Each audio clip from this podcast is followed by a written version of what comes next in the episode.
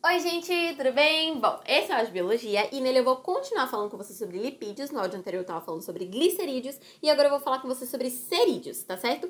É bem parecido, porque os cerídeos são formados também por ácidos graxos unidos a álcool, mas esse álcool aqui nos cerídeos vai ter obrigatoriamente que ser de cadeia longa. Então a cadeia molecular desse, desse álcool vai ter que ser muito grande, certo? E como eu te dei exemplo logo no início para você ficar mais fácil de entender lá nos glicerídeos, eu vou dar aqui também. Lá eu falei que era gordura e óleo. Aqui nos cerídeos a gente vai ter cera certo? Existem muitos tipos de cera. É bem, bem fácil de você pegar isso aí, né? Cerídeo, cera.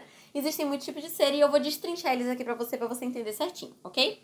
Bom, qual é a primeira função dos cerídeos? Primeiro de tudo, impermeabilizar superfícies. Por exemplo, quando você pega uma folha, a cutícula daquela folha, a superfície daquela folha, tem cera. Por quê? Isso faz com que a folha seja impermeável. Isso faz com que quando chova, as gotículas de água fiquem em cima da folha que quando amanheça as gotículas de orvalho fiquem em cima da folha e não sejam todas absorvidas. Então, isso é essencial para o funcionamento do organismo da planta, né, da folha em si, e é uma função que a cera produz ali para ela. Além disso, os cerídeos são essenciais para as abelhas, porque são eles que formam as colmeias, é a cera dos cerídeos que forma as colmeias. Pra gente, eles formam o cerumen. Se você não sabe o que é cerumen, é a cera de ouvido. Então, se você meter a mão no ouvido aí, provavelmente, dependendo de que você vai ter muito ou pouco, mas vai ter um pouco de cerumen, porque ele é essencial para proteção do seu ouvido. Então, para reter micro-organismos, enfim, para proteger mesmo e você não ter problemas auditivos. Você pode até ter se você tiver cera demais, mas aí você tira. Além disso, os cerídeos também vão ser o combustível metabólico do plâncton. Eu falei de plâncton com você aqui nesse bloco de biologia, só que eu falei uma outra frente quando eu tava falando com você um pouquinho sobre nichos ecológicos e alimentação, etc. Eu falei com você sobre plâncton. E o combustível do metabolismo do plâncton é justamente os cerídeos. São os cerídeos, né? É a cera que os cerídeos promovem. Além disso, eles também vêm armazenados em glândulas sebáceas. O que isso quer dizer? As glândulas sebáceas são glândulas que tem no corpo dos mamíferos que liberam cera para poder manter os pelos dos mamíferos flexíveis e hidrofóbicos. O que isso quer dizer? Para os pelos dos mamíferos serem impermeáveis, não molharem tão fácil. Isso ajuda para muita coisa, principalmente para manter a temperatura corporal dele, né? Então a flexibilidade e a hidrofobia nesse sentido aí é muito importante para os mamíferos e isso vem através da cera que as glândulas sebáceas liberam. E nos pássaros, a gente também vai ter uma glândula que vai liberar cera, que vai ser a glândula uropigiana, só que no caso deles ela vai impermeabilizar apenas, certo? A mesma coisa que a sebácea faz pelos pelos dos mamíferos, a uropigiana vai fazer pelas penas dos pássaros. Então, por aí, realmente você pega que vai de um extremo a outro a utilidade de um cerídeo, né? Eu comecei com você falando de folha, que elas usam para evitar transpirar, né? Evitar perder muita água e também reter água que está vindo de fora do lado de fora.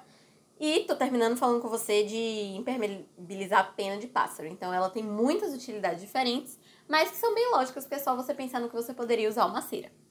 Para finalizar essa parte aqui de cerídeos, eu queria só que você soubesse que eles são ésteres, né? Como todo lipídio são ésteres, mas eles são ésteres apolares, ou seja, eles são impermeáveis de PF alto. O que isso quer dizer? Ponto de fusão alto, ou seja, eles são sólidos. A cera, ela é sólida, vai ser muito difícil de você achar uma cera líquida. Cera de depilação, por exemplo, que você usa, ela pode até se forçar, ela pode parecer um pouco líquida, mas ela ainda é sólida. Porque ela tem um ponto de fusão tão alto que você não consegue liquefazer ela completamente, ela vai se solidificar muito rápido.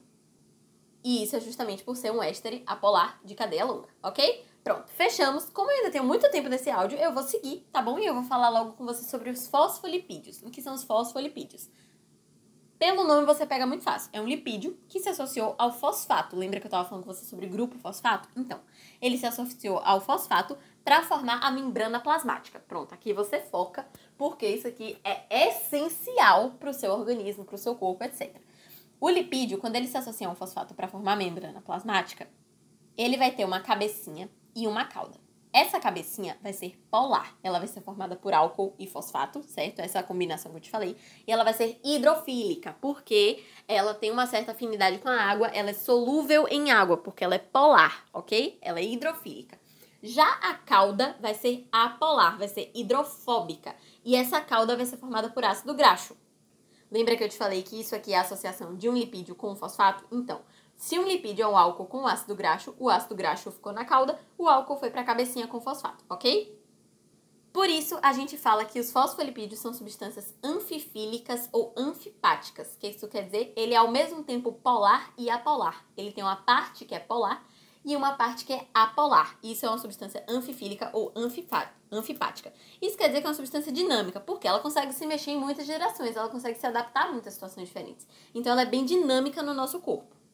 E isso ajuda, por exemplo, na permeabilidade seletiva que a membrana plasmática tem que ter dentro do nosso corpo, né? Por último, eu queria te falar uma coisa rapidinha aqui sobre recuperação de membrana celular. Por quê? Se você quebra uma membrana, se você rompe uma membrana, por exemplo, em meio aquoso, porque se você botar água em contato com a membrana plasmática, você vai ter um certo rompimento lá, porque a parte hidrofílica, a parte que eu te falei ali da cabecinha que tem o álcool fosfato e é polar, ela vai ficar na água, mas a hidrofóbica vai boiar, então elas meio que vão se separar. A cabecinha vai continuar na água, mas a cauda, né, a cauda polar vai boiar, vai subir.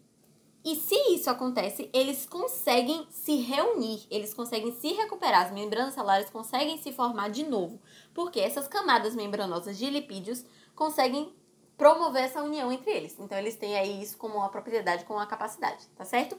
Eu vou fechar esse áudio por aqui, eu sei que ele tá curtinho, mas o próximo eu vou começar a falar de esteroides, ele vai ficar um pouco maior. Então eu vou terminar por aqui. Espero você no próximo. Um beijo. Tchau.